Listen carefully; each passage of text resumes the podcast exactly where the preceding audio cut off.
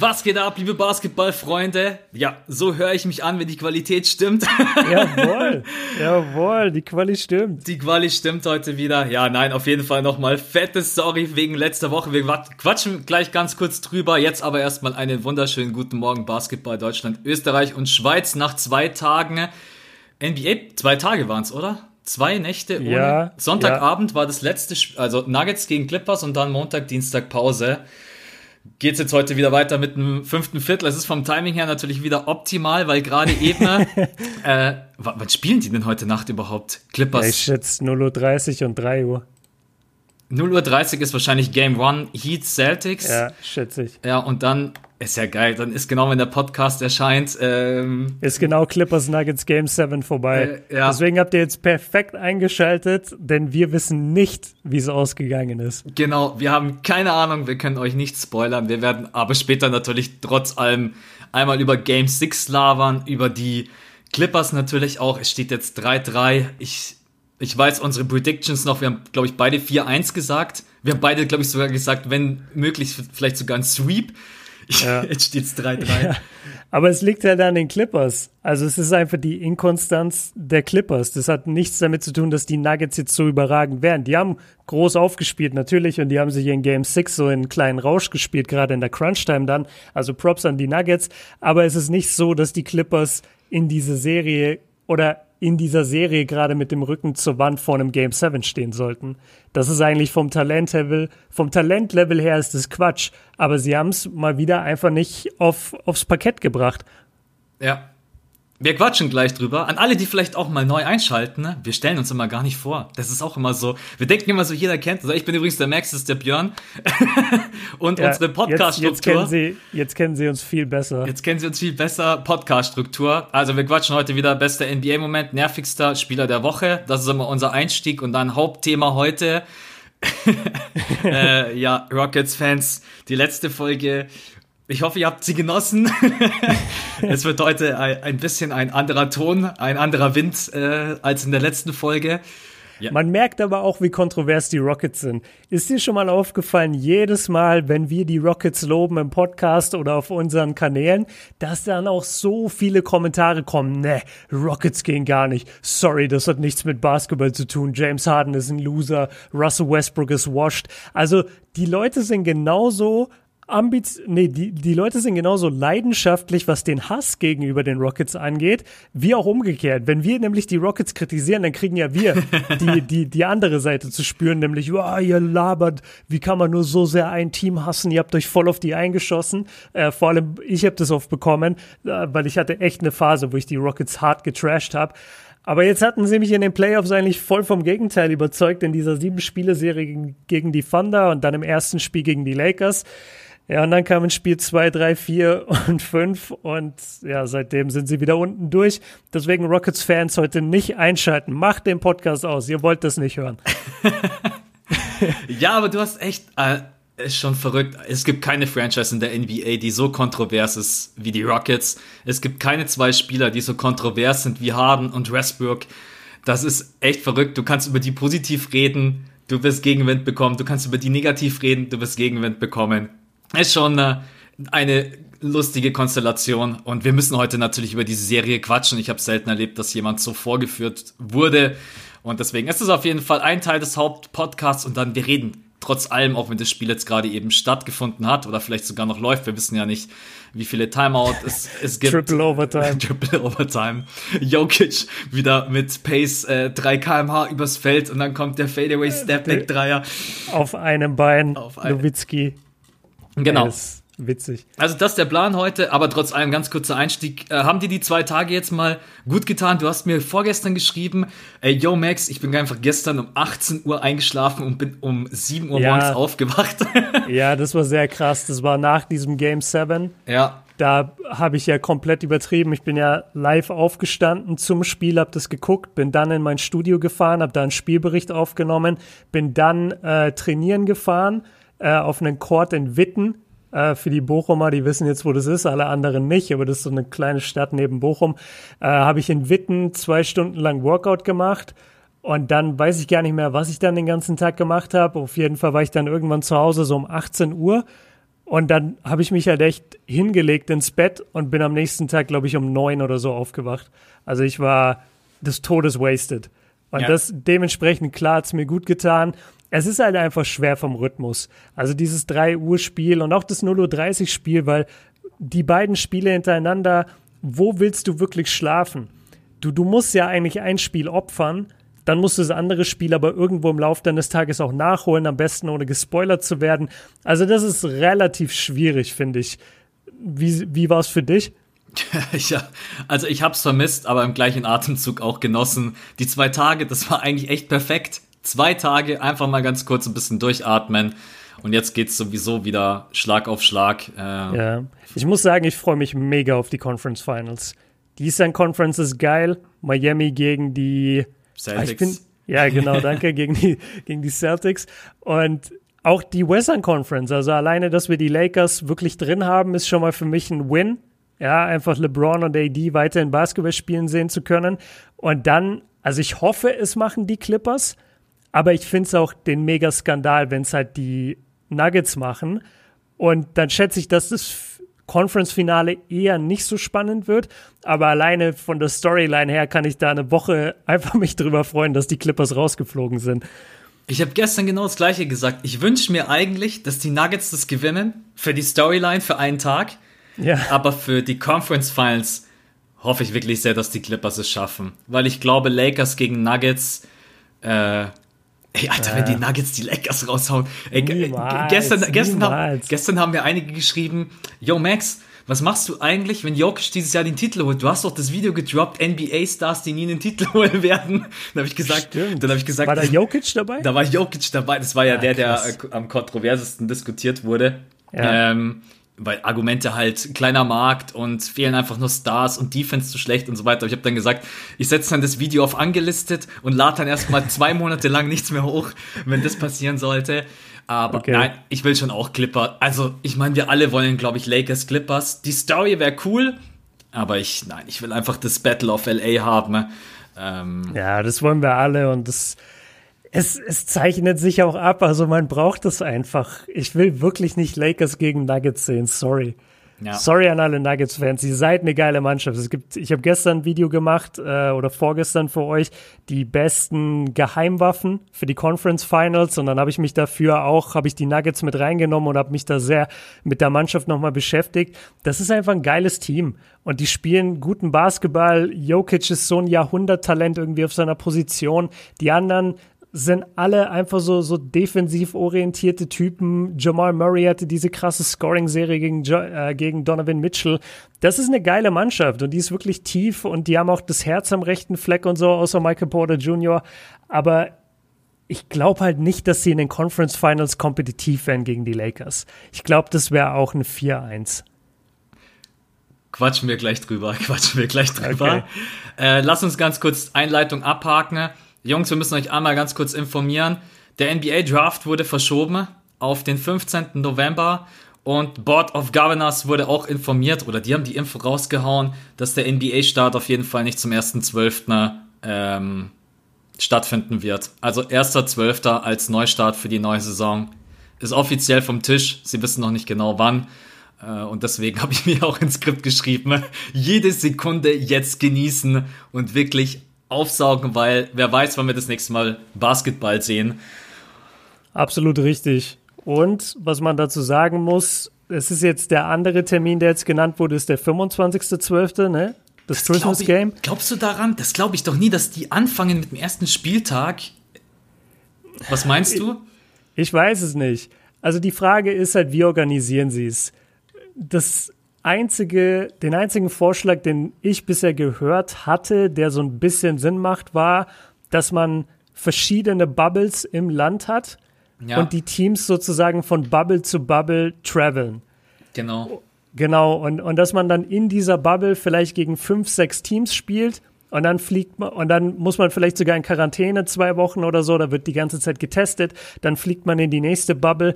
Ist halt unglaublich fordernd für die Spieler also wir dürfen das nicht so unterschätzen. Für uns ist das natürlich geil. Bubble Basketball funktioniert ja super im TV. Also ich glaube, keiner von uns vermisst gerade wirklich die Fans. Das Überhaupt ist einfach. Nicht. Ist so krass. Das ist, Ja, es ist so spektakulärer Basketball, spannender Basketball. Es ist total egal, ob da Fans sitzen oder nicht, wirklich. Aber für die Spieler muss es unglaublich fordernd einfach sein. Und wenn ich mir jetzt eine Saison vorstelle, wo die von Bubble zu Bubble fliegen, ist ja super anstrengend. Also wirklich, da, da jedes Mal drin zu sein und, die ja unter diesem Hause. Mikroskop, genau, die sind nie zu Hause. Ähm, dann weiß ich nicht, wie die Auflagen sind für Familienmitglieder, für Besuch. Äh, Besuch auf dem Zimmer. wird, wird, wird Daniel House nach einer Woche neuer Bubble dann aus der NBA verbannt? Ich weiß es nicht. Also das stelle ich mir ein bisschen schwierig vor, einfach von, von den Spielern her wirklich.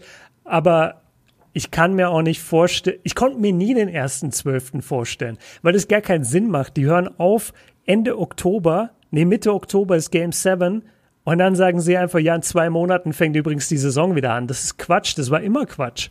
Ja. Ich weiß auch gar nicht, warum das von der NBA als Datum genannt wurde, aber.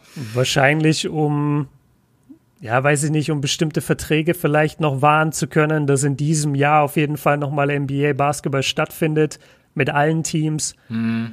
Da, da ja, muss man sich, ey, da muss man wirklich mal abwarten, weil da sind so viele Dinge, die im Hintergrund passieren und von denen das abhängt, die wir, glaube ich, gar nicht umreißen können. Also da wird es viel gehen um Sicherheit, da wird es viel um TV-Gelder gehen, um Werbegelder, Sponsoren. Und da muss man einfach abwarten, würde ich sagen. Ich glaube nicht, dass wir da die krasse Einsicht bekommen. Glaube ich auch nicht. Ich glaube auch, dass das noch dauern wird und vor allem, du musst ja dann auch den Plan und die Struktur erstmal festlegen.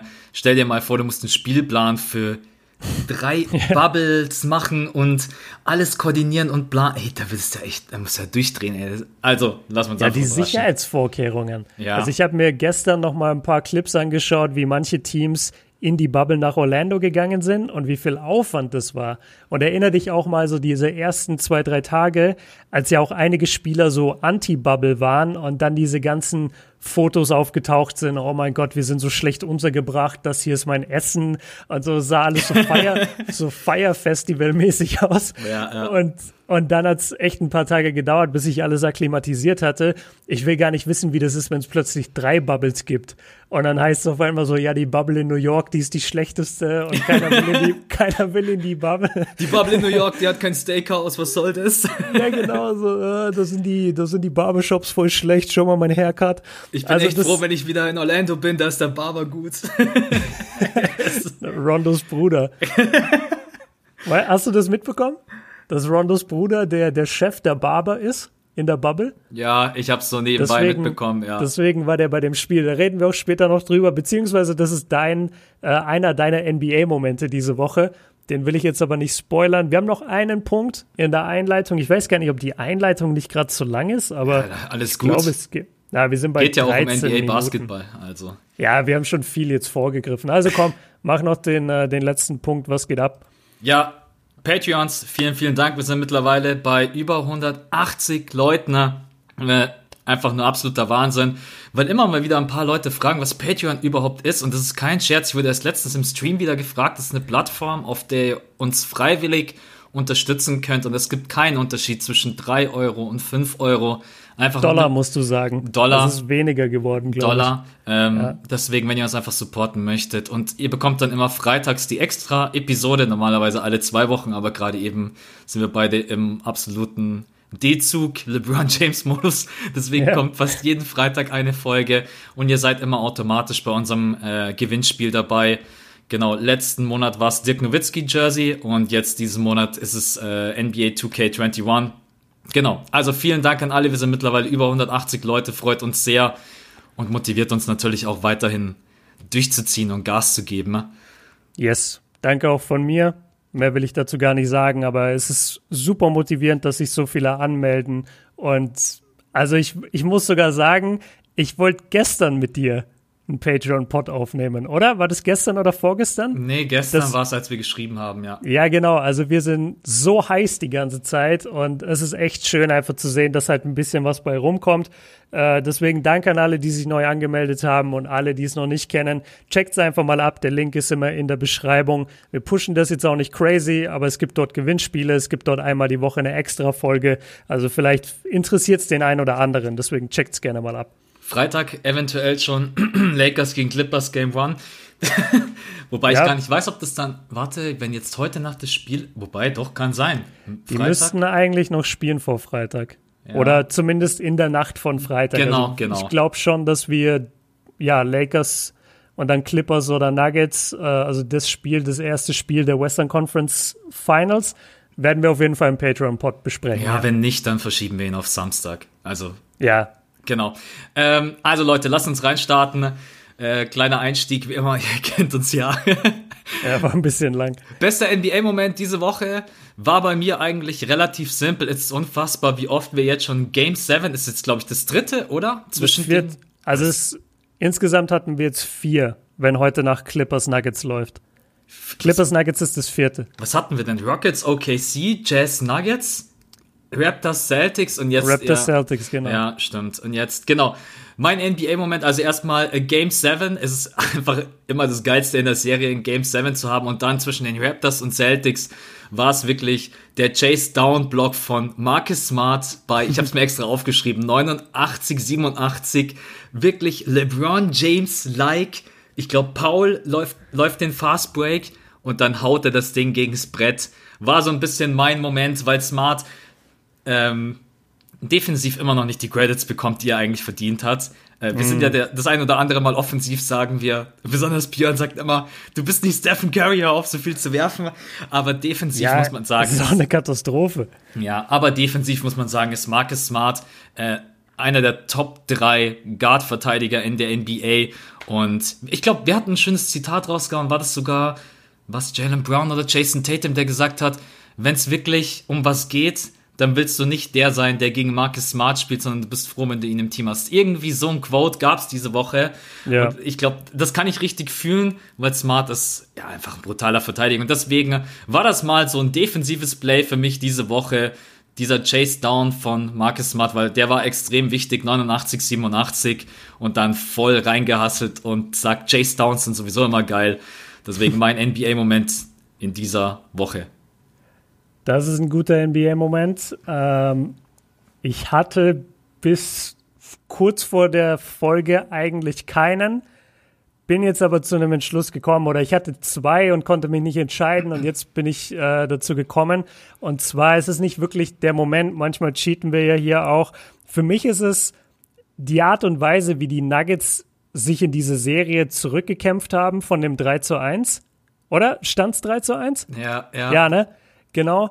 Und vor allem, wie sie dieses Game 6 dann wirklich gewonnen haben. Also es war nicht so, dass sie die ganze Zeit geführt haben und dann kamen die Clippers einfach nicht mehr ran, sondern die Man Clippers mit 14 haben geführt. down, oder? Genau.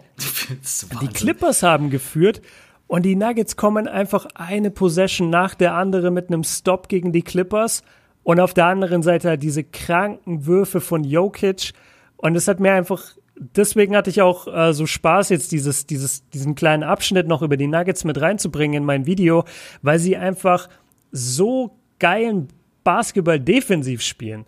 Und sie haben den Clippers wirklich ihre Grenzen aufgezeigt. Und mit Grenzen meine ich nicht vom Talent her, sondern davon, dass die Clippers eben nicht das eingespielte Team sind, das sie gerne wären. Sie sind nicht dieses Team, das schon dreimal in den Finals stand. Sie sind das vielleicht von ihrer, ähm, von ihrer Zusammensetzung, die einzelnen Spieler auf dem Feld, da denkst du dir immer, wow, der kommt auch noch, wow, der kommt auch noch. Äh, ist es, ist es Marcus? Marcus Morris, ne? Bei den, bei den Clippers. Äh, ja. Trifft irgendwie 50 Prozent seiner Dreier. Also, wow, okay, den haben wir. Dann kommt der noch, dann kommt der noch. Aber wenn sie es dann mal wirklich aufs Feld bringen müssen, haben die Nuggets ihnen, und jetzt benutze ich eine ganz umständliche Formulierung oder eine alte, die haben ihnen den Schneid abgekauft. Aber den, also das sollte doch jeder kennen. Ist zwar jetzt ich, nicht mehr Ich Gebrauch, weiß nicht. ich glaube, ich glaub, das ist unsere das süddeutsche Erziehung, Max. Ja. Ich glaube, da ist so, so altdeutsche Sprache noch viel verbreiteter als jetzt woanders. Schreibt uns, gibt uns gerne mal Feedback, ob ihr das kennt, den Schneid abkaufen. Also das ist für mich der, der Moment der Woche. Ähm, ich, ich hätte jetzt auch sagen können, einfach dieser, dieser spektakuläre Dreier da von Jokic, klar, den haben wir alle gesehen. Aber für mich war es wirklich insgesamt die Teamleistung der Nuggets. witzig, weil ich hatte genau das gleiche, bevor ich mir mhm. dann nochmal Gedanken gemacht habe. Da habe ich mir gedacht, das nimmst vielleicht eventuell du, dann bin ich rüber geswitcht zu den Raptors Celtics. Aber ich hatte Sehr genau gut. das gleiche. Sehr ja, Moment gut. bedeutet ja auch nicht immer nur eine Aktion. Ich habe ja auch gesagt, für mich war es einfach schon wieder das vierte Game 7. Deswegen ja, alles gut. Äh, ja, echt. Das war das dritte. Ja. Nur, dass wir jetzt niemand verwirren. Das dritte. war das dritte. Ja, es gibt genau. nur noch Game 7s, Leute. Es ist einfach. gut. Äh, nervigster NBA-Moment ich wollte eigentlich, erst wollte ich es gar nicht reinschreiben und dich fragen, weil ich mir denke, du kennst mich eigentlich mittlerweile ganz gut. Ja. Ähm, ich habe momentan einfach einen absoluten Upturn gegen Leute, die sich, finde ich, daneben, daneben benehmen oder okay. einfach nicht so verhalten, wie, wie man es eigentlich erwartet oder halt einfach nicht den nötigen Respekt zeigen. Egal, ob das jetzt ein Beverly ist, egal, ob das ein Morris ist. Und genauso verstehe ich einfach nicht, und das ist mein nervigster NBA-Moment, wie ein Westbrook auf die Idee kommt, wenn er 29 hinten liegt mit seinem Team, zu sagen, you better double me oder they better double oder was auch immer er dann gesagt hat. Dann gibt's auch die schöne Nahaufnahme von LeBron James, der sich, glaube ich, in dem Moment echt gedacht hat, Alter, sorry, dass ich jetzt einfach mal so sagen muss und ich weiß, Westbrook-Fans kriegen jetzt gleich einen roten Kopf. Junge, was bist du für ein Clown? Ihr liegt mit 29 hinten, ne? Wir zerstören ja. euch gerade in eure, wir zerlegen euch in eure Einzelteile und du laberst was davon, dass wir dich doppeln sollen. Dann haben sie ihn, glaube ich, erst recht frei stehen lassen, weil, also, ey, das war so ein Moment, wo ich mir gedacht, also eigentlich muss man drüber lachen, aber auf der anderen Seite zeigt es mir halt auch wieder, was er für ein Spielertyp ist, wie, ja, sag du erstmal oh. was dazu, äh, bevor ich, also das hat mich echt einfach richtig aufgeregt. Ja, das Schlimme ist, ich beschwichtige dich jetzt nicht, sondern ich stachel dich eher noch mehr an, weil ich finde, dass es Clown richtig gut trifft. Ich denke halt an so alle persönlichen Fäden, die, also Fäden, äh, Streitigkeiten, die Westbrook in seiner Karriere so hatte. Und ich kann mich an keine erinnern, wo er als Sieger rausgegangen ist. Ich erinnere mich noch, als er mit OKC, damals noch mit Durant, äh, so ein paar Serien oder gab's, nee, es gab glaube ich zwei Serien, ich glaube 15 und 16, äh, gegen, gegen Curry gespielt hat. Und da hat er auch so ein paar, der, er hatte jetzt nicht den krassen Beef mit Curry, aber er hat auch so oft abfällige Bemerkungen fallen lassen. Und am Ende hat Curry ihn halt so komplett geklatscht. Also es ist nicht mal, es ist nicht mal, es ist gar kein Battle auf Augenhöhe, sorry. Und dann natürlich prominenterweise diese, diese Altercations die ganze Zeit mit Damian Lillard, wo Damian Lillard halt auch so krass die Oberhand hat mittlerweile. Also Westbrook springt sich immer in diese Diskussionen und in diese Streitigkeiten mit den Superstar-Spielern und meint dann, er ist auf diesem Level und hat dann auch so ein, zwei Aktionen oder von mir aus auch drei, vier Aktionen, wo er den Spieler vielleicht mal alt aussehen lässt oder wo er einen kleineren Guard wie Damian Lillard halt aufpostet und dann wird sofort das Baby gerockt und, und alle feiern's. Letztendlich, Bro, du verlierst. Also der, der ist nie aus der ersten Runde gekommen alleine. Und jetzt war er da in der zweiten Runde und hat wieder gespielt wie Trash und schreibt dann und schreit dann You better double me und legt sich mit dem Bruder von Rondo an. Es ist einfach und und vor allem das hat mich eigentlich am meisten aufgeregt. So und jetzt äh, gehe ich mal richtig rein. Westbrook-Fans, wir haben ja gesagt, Rockets-Fans nicht einschalten. Was mich so genervt hat, als er, wie er immer darauf achtet, beziehungsweise immer möchte, dass unbedingt sich alle an jede Regel halten und dass keiner es wagt, den Mund aufzumachen, aber er brüllt die ganze Zeit durch die Halle. Also er meinte ja, äh, dass, dass Rondos Bruder, der, der hat ihm ja wohl irgendwas entgegengeworfen, da, daraufhin hat Westbrook geantwortet und da meinte er im Postgame-Interview, I, I, don't play that game, also so, so nee, sowas gibt's bei mir nicht und äh, vor allem Familien Familienangehörige äh, haben ja so ein, so ein Regelwerk bekommen, dass sie sich leise verhalten sollen, dass sie nichts sagen sollen, einfach das Spiel angucken. Bist du nicht derjenige gewesen, Russell Westbrook, vor ein paar Spielen, der nach einem And One oder irgendwas einfach die, die krassesten Obszönitäten in Richtung von diesen Spielerfrauen ges geschleudert hat, die da alle sitzen mit ihren Babys. Also sucht gerne die Szene noch mal raus. Ich habe vergessen. Ich weiß, dass, was du meinst. Du, du weißt, was ich meine, ja. aber ich, ich krieg nicht mehr hin, aus welchem Spiel das ist. Da hatte er eine Aktion und plötzlich dreht der sich um und, und brüllt einfach in diese Halle. Und wahrscheinlich hat er da auch sowas gebrüllt wie They can't guard me oder sonst irgendwas. Wie wär's, wenn du von den Zuschauern erwartest, dass sie ihren Mund halten, dass du genauso deinen Mund hältst? Also das hat mich so genervt und genauso bei dem Thema Respekt, wie er immer diesem Journalisten äh, da ein Jahr lang diese, diese Next Question immer reingedrückt hat. Ja, das war auch dreimal lustig, aber nachdem der Typ jedes Mal mit einer gut formulierten Frage kam, respektvoll war, ab, abgewartet hat, bis er dran war und dann wirklich einfach eine normale Basketballfrage gestellt hat und Westbrook dem ein Jahr lang Next Question drückt. Ich, ich finde einfach, er ist lächerlich geworden mit diesen kleinen Fäden, die er sich überall zieht, weil er gewinnt sie nicht. Er ist nicht Michael Jordan, der alles persönlich nimmt und dann aber die Championships gewinnt oder überhaupt irgendwas gewinnt. Er hat diese ganzen Streitigkeiten, diese ganzen Altercations, aber er gewinnt nicht. Er gewinnt nicht auf dem Feld und er gewinnt nicht abseits des Felds. Ich bin echt enttäuscht von ihm. Also ich wünschte, ich, ich sehe seine Karriere langsam so auf dem absterbenden Ast und ich bin richtig enttäuscht, dass er nicht mehr gerissen hat. Aber Björn, er hat doch 2020 20 aufgelegt und er hat doch drei Triple-Double-Seasons und er ist doch ein Top-20-Spieler. La lass mich was. Warte, weil du sagst 2020 20. Das 2020 20 Spiel war das für mich beste Westbrook-Spiel. Ist jetzt natürlich kann man sagen, oh ja, was ein Wunder, wenn jemand 20, 20, 20 auflegt. Natürlich ist sein bestes Spiel. Ich habe das damals mir extra komplett angeguckt, weil da diese Hochzeit auch noch war von Russell Westbrook Geiert of Triple Double. Ich habe mir dieses Spiel angeguckt und wir haben sogar im Podcast, glaube ich, drüber geredet. Da war Safe. nichts, da war nichts gefaked an diesem Triple Double. Er ist vielleicht für die letzten zwei Rebounds gegangen. Ey, wenn du 18 hast und du willst 20 machen, hol sie dir. So, Völlig in Ordnung. Ist, ist okay. Was nicht okay ist, ist, dass du in anderen Spielen in der Garbage Time bei sieben Rebounds oder sieben Assists rumkrebst und dann einfach fünf Minuten Garbage Time gegen irgendwelche Bauern spielst und da jedes Mal mit 200 kmh deinen Spielstil durchziehst, obwohl du halt schon längst auf die Bank gehörst. Also da gibt's sogar, da gibt's sogar Videos, wie Durant und Curry auf der Bank sitzen bei einem Blowout gegen die Thunder und einfach nur am Lachen sind und eben Westbrook auslachen, wie er zwangsweise versucht, entweder einen Assist oder einen Rebound sich zu holen. Ich hätte gar nicht gedacht, dass ich jetzt so negativ über ihn rede, aber erstens, dein Clown hat mich getriggert, weil ich finde, das trifft wirklich den Nagel auf den Kopf. Und zweitens, es sind so viele Aktionen und man sagt dir immer, don't talk the talk if you can't walk the walk. Okay, also wenn du was sagst, dann musst du auch das, den Skill haben, das Ganze zu ich weiß jetzt nicht, wie man auf Deutsch sagt, sagen wir, zu verteidigen. Ja. Und das hat er nicht. Da kommt nichts. Es ist einfach jedes Jahr dasselbe. Es sind schlechte Quoten. Es ist eine schlimme Schussauswahl. Es ist Decision-Making des Todes. Ähm, die Turnover hast du angesprochen in deinem Video, was sehr, sehr gut ist. Und das kann ich auch allen Westbrook-Fans jetzt noch empfehlen, nach meinem Rant. Ich, ich bin wirklich fertig mit ihm. Also es, es macht mich traurig, weil ich ein Riesenfan von ihm war. Aber die Art und Weise, wie er nie gelernt hat, seinen Spielstil umzustellen oder für, für irgendeine Kritik mal offen zu sein, ey, come on, Alter.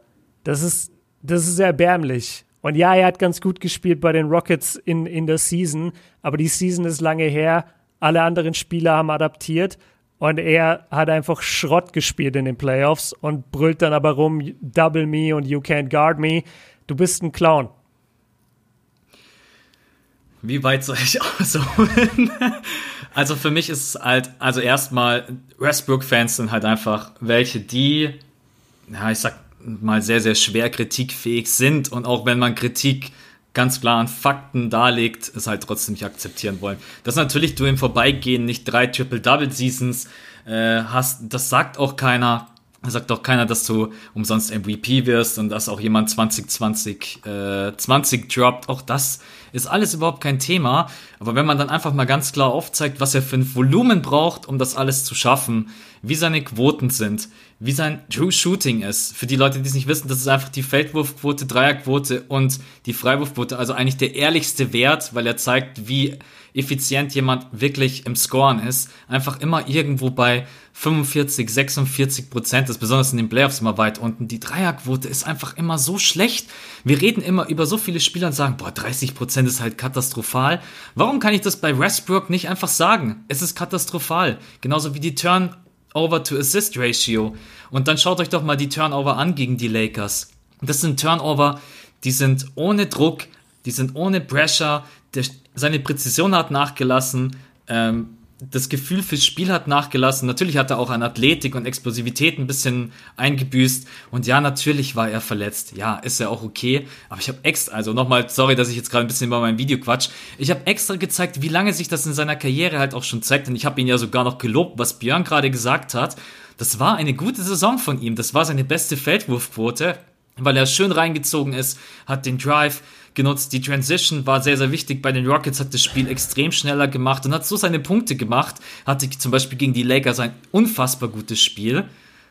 Aber das schaut, also dass ich da was Positives sage, drei Minuten, das hört sich keiner an. Aber die sieben Minuten, in denen ich ihn komplett zerlege, das ist natürlich dann der Hauptfokus. Es ist einfach, er ist halt einfach nicht sympathisch. Sorry, wenn mir jemand sagt, dass Westbrook sympathisch ist, dann was, was sind dann Janis und äh, Doncic? Muss ich die ja. dann heiraten? Äh, Schwiegersohn gleich anmelden? Ne? Ich, ich glaube schon. Ähm, und deswegen, äh, es ist schwierig. Ich versuche ja dann auch immer zu appellieren und zu sagen, sei doch mal ehrlich. Das ist doch genauso wie ich bei Embiid einfach ehrlich bin, obwohl ich ein Fan bin und sag, wie viele Aktionen einfach scheiße sind, wenn er im Double Team ist, wenn er aus versucht aus dem Double Team aus dem Posten Assist zu spielen, seine Dreier und so. Ich kann doch trotz, obwohl ich ein Fan bin und ich muss auch sagen, Wahnsinn, Respekt an so viele Brody Fans, die mir geschrieben haben, yo Max, ich bin normalerweise Fan, aber du hast leider recht, scheiße. Ja, äh, ja natürlich. Das hat mich echt extrem gefreut und deswegen es ist einfach schade und eigentlich ist es einfach so charakterlich eigentlich, wo man enttäuscht ist, weil, oder was heißt enttäuscht, ist einfach nur einen aufregt, weil mit 29 hinten, wer kommt denn da auf, du kommst doch nicht auf die Idee, wenn du mit 29 hinten liegst, gehst zum gegnerischen Garten und sagst, ja, ja übrigens, wenn ich du wäre, würde ich mich mal lieber doppeln. Also, ja. ist halt einfach. Ja. Nicht nur das, sondern erst durch die Halle brüllst, damit es auch jeder mitbekommt. Also, um bitte, ey, Björn, wenn du den machst, gebe ich dir den fettesten Shoutout. Mach bitte ein Mixtape von dir. Niemals. Niemals. okay, schade. Nee, Man kann es ja mal probieren. Das, das meine ich nicht. Das ist zu Nein. peinlich. Ja. Nein, wichtig ist ja, was du gerade gesagt hast. Und ich habe das zum Beispiel, also dass du gesagt hast, man kann ja seine Spieler, die man mag, auch kritisieren. Und was ich halt in meiner Jugend so ein bisschen durchgemacht habe. Deswegen verstehe ich auch oft Leute, die Westbrook-Fans sind. Ich war halt der krasseste Kobe Bryant-Fan. Und Kobe hatte auf jeden Fall auch diese Spielzeiten, gerade als ich angefangen habe mit der NBA, wo halt alles auf ihn ausgelegt war, wo er nicht wirklich viel gewonnen hat und wo er, ähm, ich sag mal, auch in Kauf genommen hat, gegen drei Leute den Wurf zu nehmen, anstatt zu passen. Und dann war die Wurfquote auch nicht immer so gut und so weiter. Der Unterschied ist einfach nur, dass das bei Kobe ein paar Jahre war und als er dann Pau Gasol an seiner Seite hatte und Lamar Odom und das Ganze sich zu einem Championship-Team entwickelt hat, hat er seinen Spielstil auch umgestellt. Westbrook war schon in der Konstellation mit Durant, mit einem All-Time-Great-Spieler. Dann war er in der Situation mit Mello und mit PG. Gut, mit Mello hat nicht unbedingt so gut geklappt, aber alleine mit PG, Steven Adams, hätte man schon mehr reißen können, als von Rookie Donovan Mitchell geklatscht zu werden. Und äh, im nächsten Jahr von Portland. Und jetzt hatte er James Harden und dieses Rockets-Team. Und wir dürfen jetzt auch nicht sagen, die Rockets haben nur wegen ihm verloren, weil die, die Rockets haben auch schlecht gespielt, wo wir noch dazu kommen werden. Aber dass du es dann halt wieder nicht richtig hinbekommst und dass du dich wieder eher fällst wie ein Clown und wie jemand, der auf seine eigenen, ja, auf seine, auf seine eigene, nee, das stimmt nicht mal, der einfach ein schlechtes Decision-Making an den Tag legt und der es nicht hinbekommt, ordentlich in dieser Offense und Defense zu, fu zu funktionieren. Das ist vielleicht auch ein Punkt, über den wir gar nicht geredet haben. Brodys Defense war die Hölle in diesen Playoffs. Der war der schlechteste Verteidiger zu jedem Zeitpunkt für die Rockets. Das, ja. das kann es nicht sein. Gegen die Thunder hat er noch ein bisschen Defense gespielt. Gegen die Lakers, der, der hat jeden an sich vorbeigelassen. Das war, das war ja nicht mehr schön anzugucken. Aber komm, ich, ich glaube, ich bin fertig. Gleich, wir glaub, quatschen gleich sowieso noch dem, ganz kurz. Ähm, mit dem ähm, Bashing. Weil dann ist, äh, dann geht der Fokus auch ein bisschen äh, rüber auf die anderen Rockets-Spieler, wie du gerade schon gesagt hast. Er ist jetzt nicht alleine schuld, aber ist jetzt ein bisschen, wir sind ein bisschen, ähm, haben das Ganze ausgeweitet, weil ja, Brody natürlich auch einfach jemand ist, der sehr polarisiert. Äh, Achso, wir hatten noch gar nicht deinen nervigsten Moment. War das der gleiche oder hast du ja, noch einen ich, ich versuche gerade auf einen anderen zu kommen. Also der war auch der, den ich im Kopf hatte. Lass mal ja, kurz überlegen, was noch war. Also gut, wir hatten das mit Michael Porter Jr., Das war ein bisschen nervig. War das überhaupt diese Woche noch? Das, ja, das haben wir, glaube ich, im Freitagspot äh, angesprochen, wenn ich mich nicht täusche. Ja. Ja, genau, Freitagspot war das. Jo. Äh, nee, das und ja, da, das, das habe ich auch im Freitagspot gesagt, aber einfach diese Kapitulation der Rockets auf dem Feld. Das fand ich extrem schade. Ja. Jetzt habe ich gedacht, habe ich gehofft, dass Björn mal was anderes bringt. So wäre wieder bei den Rockets. Okay, jetzt muss Sorry, ich jetzt muss, jetzt muss ich umleiten, weil sonst äh, haben wir gleich keine Zuhörer mehr. ja, Spieler, Spieler, der Woche. Äh, äh, es ist äh, kein Rockets-Spieler, kann ich jetzt schon mal verraten. Ne? Äh, nein, es liegt eigentlich fast auf der Hand. Es ist bei mir einfach ganz klar Jokic. Äh, eigentlich relativ simpel aufgrund dessen, wie er gerade eben spielt, auch wenn ich ihn defensiv immer noch kritisiere. Und auch wenn man den, den, Spielen ganz genau folgt und seine Defense anguckt, was ich manchmal sogar versuche nicht zu tun, weil ich das dann manchmal nicht packe, wie er verteidigt und wie leicht er auch manchmal auszuhebeln ist. Aber offensiv ist Jokic der absolute Wahnsinn. Ich habe noch nie so einen guten Passing Big Man gesehen. Das ist halt mit Abstand seine größte mhm. Stärke. Und was der für Rainbow-Shots, ich habe manchmal das Gefühl, der will oben die Hallendecke treffen, wenn der ja. seine Würfe nimmt. Und dann bounced der so, also so wirklich, ich glaube, der Ball braucht mindestens fünf Sekunden, bis der mal zum Korb kommt und dann zack, rein. Äh, Wahnsinnsspieler. Ohne ihn brauchen wir gar nicht reden, werden die Denver Nuggets nicht in der Position, in der sie sich gerade eben befinden. Ich glaube, er ist einer der Hauptfaktoren neben Jamal Murray, der jetzt auch gerade eben wieder so ein bisschen reinkommt bei dem auch ganz klar war, dass der nach der Jazz-Serie jetzt natürlich nicht 40 äh, im Average weiterhin droppt gegen die Clippers. Aber Jokic auf jeden Fall der Garant und hat auch das Ganze eingeleitet, glaube ich, so ein bisschen mit seinem Stepback Fadeaway Dreier und seit diesem Ding ist dann gefühlt die Party richtig losgegangen. Die haben dann insgesamt, glaube ich, irgendwie 48 Prozent geworfen from Downtown. Äh, ja, also sehr, sehr stark von ihm. Freut mich für ihn, für sein, für seine Legacy in Anführungszeichen, aber auch einfach zu zeigen, hey, pass mal auf, ich bin schon auch competitive in den Playoffs, muss ich auch sagen, habe ich ihn sehr, sehr oft kritisiert. In der Vergangenheit muss ich gerade ein bisschen zurückrudern. Dieses Nuggets-Team zeigt, dass sie mithalten können, auch wenn, und das ist trotz allem das Aber, die Clippers, wenn sie spielen würden, was sie können, wird es anders aussehen. Hm. So, Spieler der Woche bei dir. Spieler der Woche. Spieler der Woche bei mir, LeBron James. Bisschen langweilig, aber er war für mich einfach Kann ich aber verstehen. komplett dominant. Er, er hat es so cool runtergespielt, diese Serie.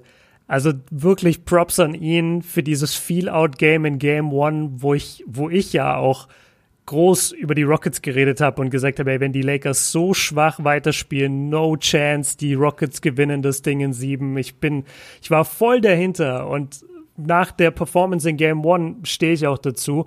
Aber dann, also Game 2, 3, 4, 5, ich weiß jetzt nicht, was alles in der letzten Woche war, wahrscheinlich drei oder so davon. Überragende Leistung von ihm. All around. Er war der Rim Protector für die Lakers. Er hat den Fast Break äh, entweder eingeleitet oder hat selber den Ball gestopft. Er hat sorry, Westbrook so alt aussehen lassen bei diesen ganzen Chase-Down-Blocks. Er hat Austin Rivers praktisch durch Back durchs Backboard durchgeblockt. Er war so mit Abstand der dominanteste Spieler auf diesem Feld. Es war wirklich cool mit anzusehen. Ich bin, mir ich bin gespannt, ob er die Form auch gegen die Clippers bringen kann. Ich schätze nicht, weil ihm die Clippers körperlich einfach viel mehr gewachsen sind als diese ganzen kleinen Rockets, die halt alle im Kopf kleiner waren als er. Aber das hat so Spaß gemacht, ihn in dieser Form zu sehen. Und wenn wir alleine über seine Athletik sprechen, ich habe gerade über die Blocks geredet und dass er halt der Rim Protector für die Lakers war, was ja gestört ist, ein, Small Forward in seinem 17. Jahr, dass er der Rim Protector ist. Aber es hat funktioniert, er hatte viele Blocks und, und er hat allgemein das, das Spiel der Rockets dadurch verändert, dass er überhaupt Präsenz gezeigt hat.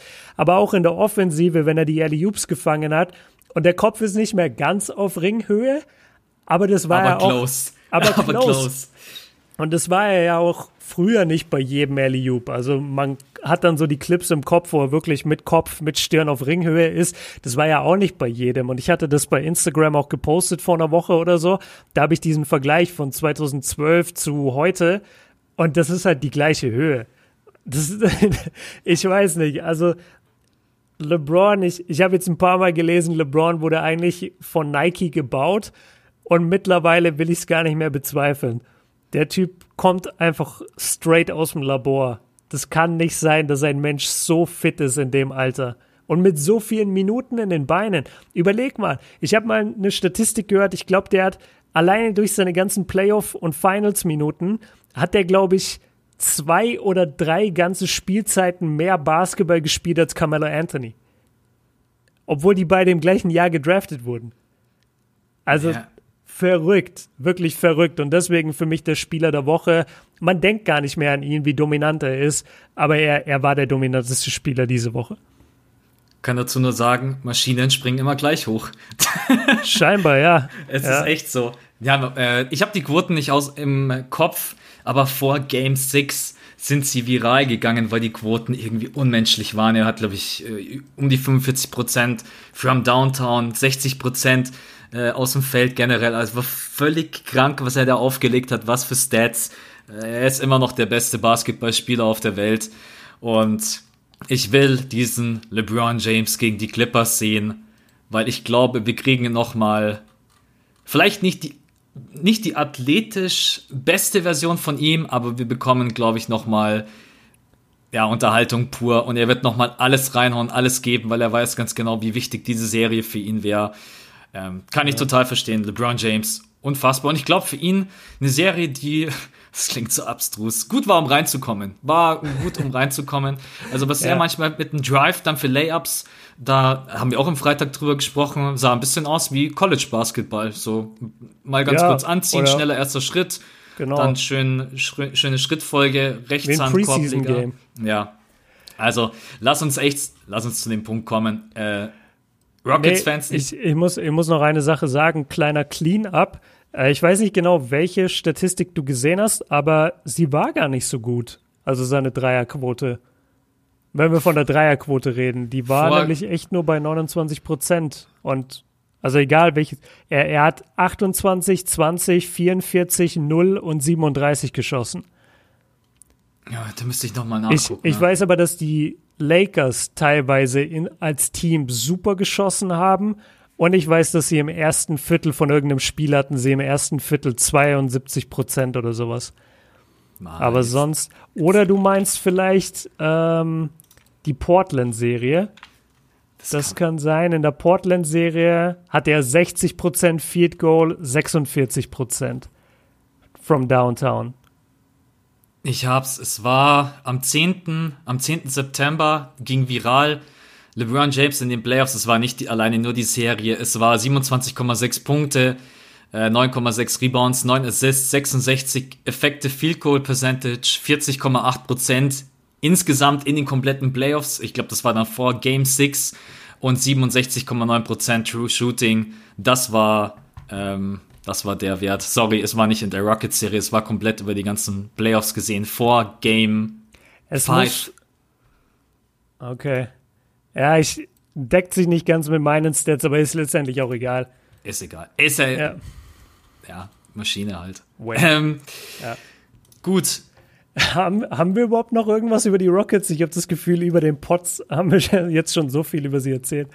Ja, es gibt schon noch ein paar kleine Punkte. Ich habe mir jetzt mal aufgeschrieben, äh, Harden, wie viel Schuld liegt bei ihm, finde ich, sollten wir auch einmal ansprechen, weil mhm. äh, ich habe ehrlich gesagt jetzt noch nicht viel Worte über Harden verloren in diesen Playoffs und auch, dass ich ja enttäuscht bin, aber ist auch schwieriges einzuordnen, weil wenn man auf die Stats guckt, ähm, passt es eigentlich so weiter, aber er hat nicht so wirklich übernommen. Äh, Small Ball ist es jetzt gescheitert offiziell. Was ist mit der Sache? Mike D'Antoni äh, hat ja jetzt offiziell gesagt, das war's. Äh, der Vertrag ist ausgelaufen. Es ist eine neue Chance für die Rockets. Wir können ja noch mal so fünf bis zehn Minuten ne, quatschen. Vor allen Dingen, um auch jetzt ein bisschen, dass es nicht nur Westbrook war, sondern die haben sich alle vorführen lassen. Die haben sich so vorführen lassen und defensiv, also zum einen, es war von den Lakers natürlich die mit Abstand bisher beste Saisonleistung in der Bubble auf jeden Fall, was die Defense angeht. Die Rockets haben überhaupt keine Chance gehabt, frei ihre Würfe abzudrücken. Sie sind super rotiert, die haben die Passing Lanes zugemacht, die Closeouts waren on point. Die Lakers haben gezeigt, warum sie eine Top 3, Top 3 Defense, war es glaube ich, oder? Regular Season, ähm, mhm. stellen. Das war von den Lakers auch einfach überragend verteidigt und dann hat man bei den Rockets gesehen, dass zu wenig zu wenig Bewegung zum einen. Es hat immer, Harden hat den Ball, dann kommt das Double Team, dann gibt er den Ball ab. Harden bewegt sich dann meistens 0,0 was ich immer nicht verstehe, wenn ich mir auch mal ein bisschen anderen Basketball angucke. Schau dir mal zum Beispiel Steph und Clay ab an. Wenn die den Ball weitergeben, ey, die fangen sofort an zu rennen. Ja. Vielleicht ist es natürlich auch ein anderes Spielkonzept bei den Warriors, aber Harden bleibt zum Beispiel, er gibt den Ball ab, bleibt stehen nach dem Double Team. Es ist überhaupt keine Bewegung. Es ist immer noch sehr, sehr viel Isolation, auch wenn nicht nur noch ausschließlich von Hardener. Dann hast du niemanden mehr, den du im Pick and Roll einsetzen kannst. Du hast niemanden, der dir Blöcke stellen kann, damit du auch mal frei zum Wurf kommst, nicht nur from downtown, sondern auch aus der Mitteldistanz. Ja, und dann wird die Quoten auch noch einbrechen und du verlierst das Rebound-Duell, wie du es in Game 5 und 6 verloren hast. Dann bist du halt abgeschossen und siehst halt aus wie eine Schülermannschaft. Ist, weil anders kann man es nicht sagen. Die Rockets sahen aus wie demoralisiert, Körpersprache war am Boden. Ich habe da niemanden gesehen, der gezeigt hat, ich will. Und das war, mhm. ist für mich eigentlich der größte Vorwurf. Und Harden hatte ein ganz ordentliches Game 6. Game 5, ich immer Game 6, es gab gar kein Game 6. Game 5, ja. aber in Game 4, ich glaube, Game 4 war das Spiel, in dem gar nichts ging. Also da war die Körpersprache auch im Eimer. Game 4 hatte er 18% aus dem Feld, 16% from Downtown. Das genau, ist das, das, das genau, das ist das Spiel, wo er 21 Punkte hatte, aber 16 davon kamen von der Freiwurflinie. Also er hatte ja. zwei Field Goals. Ja. Äh, ganz kurz zu Harden. Also ich bin jetzt eh schon in den Stats drin und ich wollte das der Vollständigkeit halber mal drin haben. Also gegen die Lakers 29,4 Punkte, 7,2 Assists, ein Steal, ein Block und sogar 4,6 Rebounds bei 50 aus dem Feld, 37,8 von der Dreierlinie. Kann man ihm auf den ersten Blick ist das eine Wahnsinns-Statline. Und das ist auch auf den zweiten Blick eine Wahnsinns-Statline.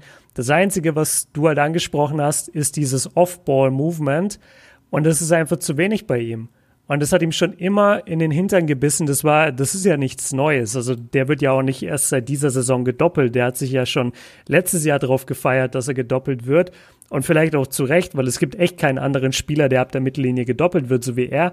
Aber die Tatsache, dass er noch nicht gelernt hat, wie man sich dann bewegt off-Ball, verstehe ich überhaupt nicht, weil ich denke mir immer, wenn wir beide das sehen, wenn der gemeine NBA-Fan das sieht, während er vorm Fernseher sitzt und sagt, warum läufst du jetzt nicht? Warum cuttest du jetzt nicht? Du, du bist, du hast den Ball abgegeben, du hast alles richtig gemacht, aber jetzt musst du dich wieder als Teil der Offense einschalten. Es ist nicht so, du wirst gedoppelt, gibst den Ball ab und jetzt ist das Play für dich vorbei.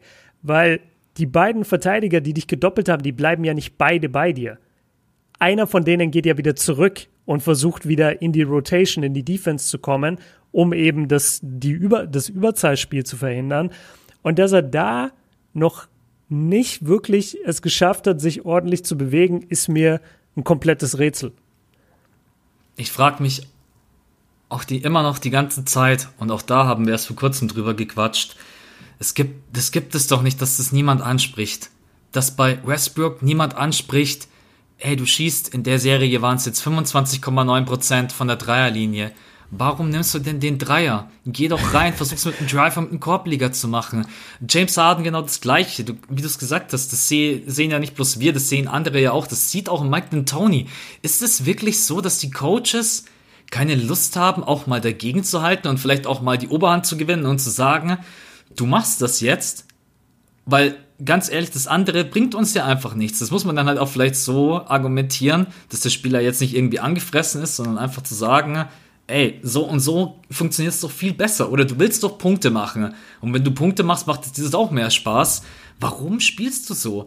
Ich, ich, ich würde so gerne mal dabei sein. Einfach auch mal bei Steve Kerr, bei Mike D'Antoni und bei Popovic, weil ich glaube, das sind einfach drei komplett unterschiedliche Coaches mit unterschiedlichen Herangehensweisen. Würde gerne mal bei jedem einfach mal eine Woche über die Schulter gucken, wie die das machen und einfach auch mal, wie wie coachen die? Oder wie coacht ja. Mike D'Antoni? Spricht der sowas überhaupt an oder sagt der, ja, brauche ich jetzt nicht sagen, im nächsten Spiel macht das dann sowieso wieder so, kein Bock. Äh, keine Ahnung. Was ist da, was ist der Grund dahinter, warum man offensichtliche Dinge nicht ändert, die jetzt nichts mit dem reinen Skillset zu tun haben. Mhm. Ja, zum Beispiel LeBron James, jetzt seine Freiwürfe, die werden halt jetzt in der Karriere wahrscheinlich nicht mehr Creme de la Creme. Genauso wie bei Ben Simmons, der Dreier jetzt wahrscheinlich nicht mehr wie der von Clay wird. Aber offensichtliche Dinge wie Off-Ball-Movement oder sich auf das zu konzentrieren, was man besser kann, Mitteldistanzwurf, Drives. Warum? Ich glaube, dass die viel mehr in Watte eingepackt werden, als wir uns das vorstellen können. Also ich glaube, denn Tony sagt gar nichts. Wirklich nicht. Ich glaube, glaub, Tony sagt, sagt nichts. Ich glaube, dass Steve Kerr hat mal so eine Anekdote erzählt und ich glaube, ich habe die auch schon hier im Pod mal erwähnt, dass er zu Kevin Durant irgendwie durchdringen wollte, als Durant bei den Warriors war. Und dass er dann eben auch nicht zu KD gegangen ist und gesagt hat, ey, guck mal, pass jetzt mal den Ball, sondern erst zu KD hin und es gibt, die Szene gibt sogar auf YouTube. Das war so ein, so ein Coaching-Wired-Moment, wo man immer die, die Coaches reden hört. Als er die Geschichte mit Jordan erzählt, oder? Ja, genau. Und, und dann nimmt er ihn zur Seite und erzählt ihm so eine Geschichte von Jordan und sagt irgendwie, Phil Jackson hat damals Michael zur Seite genommen und ihm gesagt, da, da, da, und, und macht da so eine ganze Story draus und traut sich scheinbar auch nicht oder wagt es nicht, ich weiß es nicht, Kevin Durant, einem Superstar der NBA, zu sagen, pass halt einfach mal den Ball, was ist los mit dir? Schein, scheinbar ist es ja mega das Thema und I don't know. Bei Popovic, Popovic habe ich schon gesehen. Also der, der schreit halt auch Tim Duncan an, äh, bis, bis der nur noch auf der Bank sitzt wie ein Häufchen Elend. Der nimmt dich auch runter, runter, wenn du zwei Turnover machst, die so dumm sind. Popovic sofort Timeout runter. Exakt. Das Exakt. Oder es gibt diese schöne Szene mit Danny Green. Da macht Danny Green irgendeinen Fehler. Ich glaube, der foult, obwohl die Spurs nicht faulen sollen. Und dann nimmt Popovic auch das Timeout und Danny Green läuft so, läuft so zur Bank und versucht irgendwie so zu erklären. Bitte, Popovic, bitte nicht schlagen. Und, und, nee, und Popovic schreit ihn so an, so, shut the fuck up, shut the fuck up. Und will einfach gar nicht zuhören, was, was Danny Green zu sagen hat. Ja, ich, ich schätze wirklich, es, es passiert nicht viel, dass Superstars in der NBA kritisiert werden. Vielleicht, und das ist ja auch ein wichtiges Thema für den Trainer, du willst halt deinen Lockerroom nicht verlieren. Das hört man ja auch oft, dass ein, dass ein Trainer einfach seine Mannschaft verliert durch Sachen, die er sagt. Und wenn der Star in der Mannschaft dich nicht backt, wenn der Star in der Mannschaft sagt, ich höre nicht auf den oder das ist voll der Idiot, dann bist du nach ein paar Wochen weg. Also das, das war's dann einfach, weil du kriegst diese Mannschaft nicht zu dir zurück. Dann würde ich mir einfach nur denken, ja, dann bin ich halt weg. Verdiene ich die nächsten vier Jahre 15 Mille, dann, also entweder setze ich mich halt durch, vielleicht bin ich da auch einfach zu naiv. Ich lebe ja natürlich nicht in dieser verrückten Welt, die ja. wir uns, glaube ich, gar nicht vorstellen können. Aber warum der ein oder andere da kein Rückgrat hat und einfach, oder es gibt so viele Möglichkeiten, das auch irgendwie empathisch zu lösen, wie zum Beispiel, keine Ahnung, wenn ich mir jetzt denke, KD, du müsstest mal öfters passen, dann sage ich halt in der Halbzeit, Jungs, ich glaube, wir müssen irgendwie den Ball mal ein bisschen besser laufen und dann zeige ich halt ein paar Spielzüge, die vielleicht auch KD mit als einleitenden Faktor und dann am Ende schließt Clay ab. Also weißt du, so einfach ein bisschen tricksen auch einfach. Aber, ja, aber ich, ich glaube, dass das Dan Tony macht. Ich glaube, dass das die Coaches schon machen, nur dann liegt es halt immer noch an den Starspielern. KD, scheiß auf Display, ich mach den jetzt selber.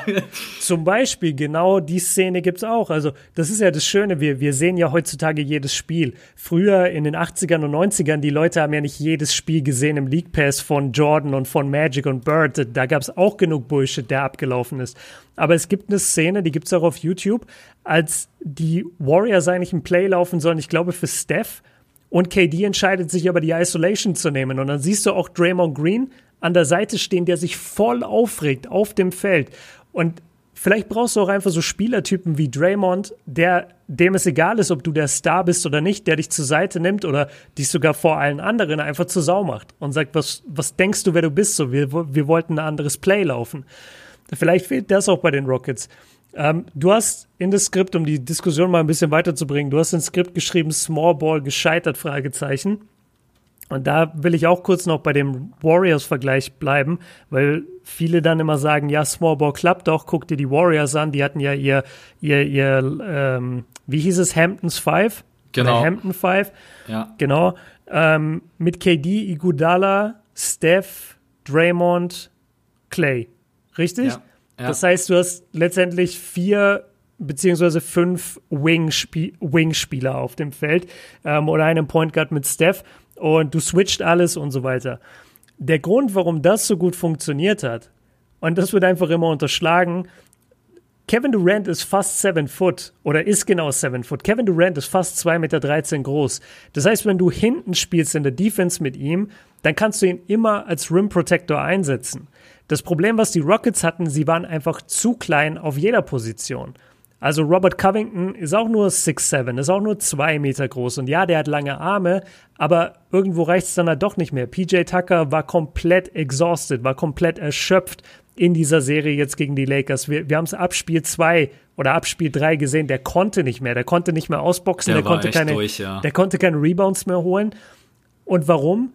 Weil es größentechnisch so anstrengend ist, gegen größere Spieler zu spielen. Und das ist das, was die Leute immer vergessen, wenn sie, äh, wenn sie an den Small Ball von den Warriors denken. KD hat die Größe von einem Center, spielt dann aber vorne auf der anderen Seite wie ein Guard. Der ist halt, der ist halt eine riesige, eine krasse Anomalie. Das, sowas gab's und wird's vielleicht nie wieder geben in der NBA.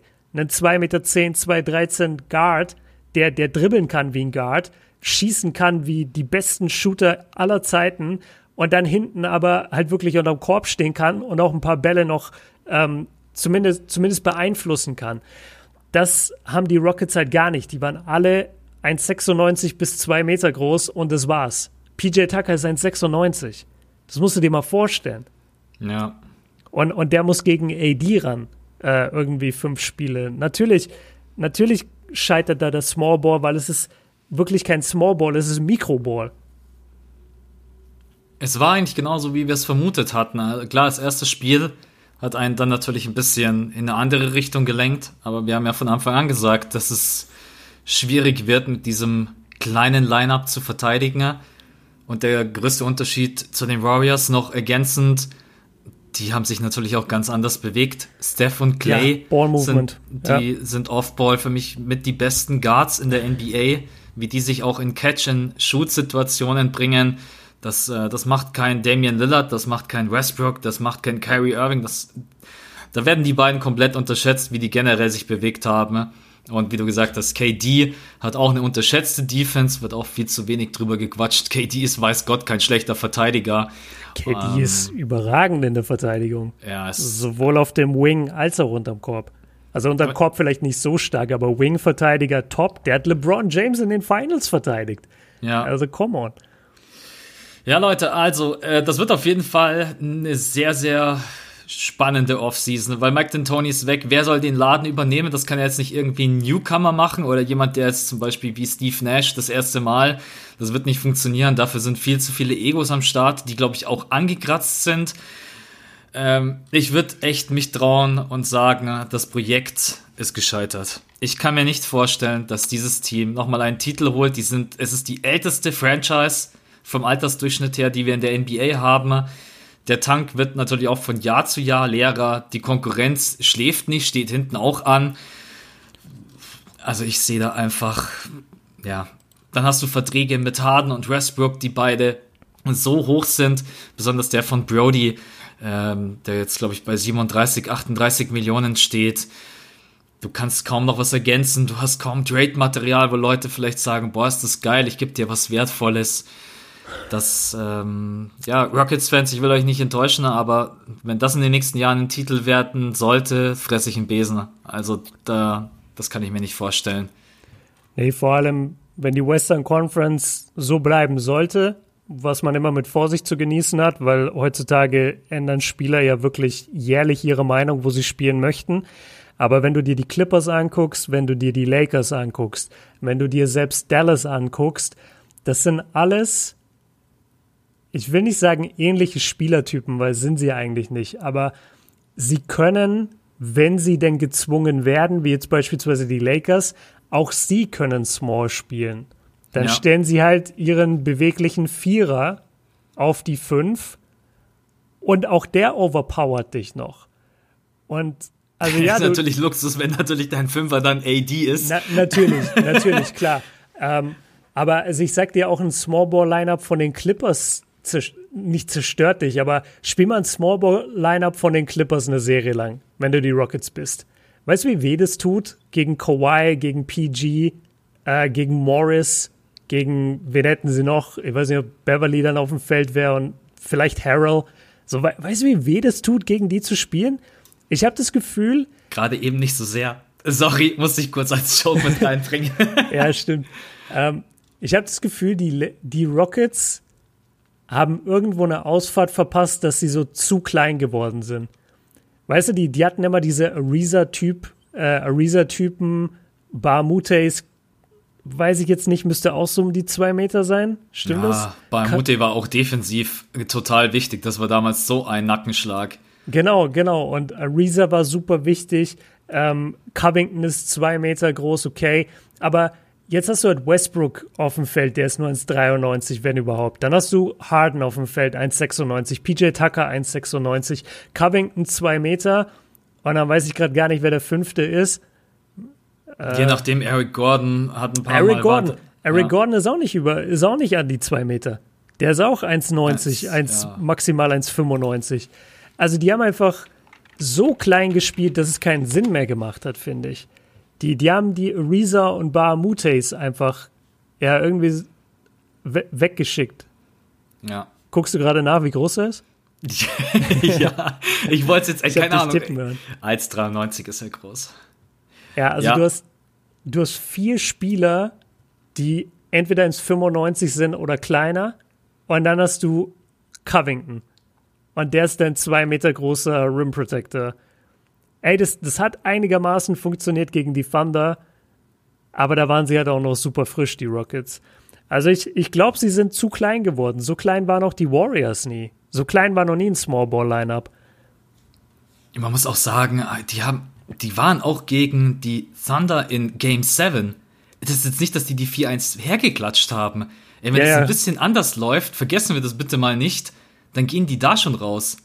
Das ist. Äh, ja, wenn, wenn Lou Dort nicht geblockt wird. Ja.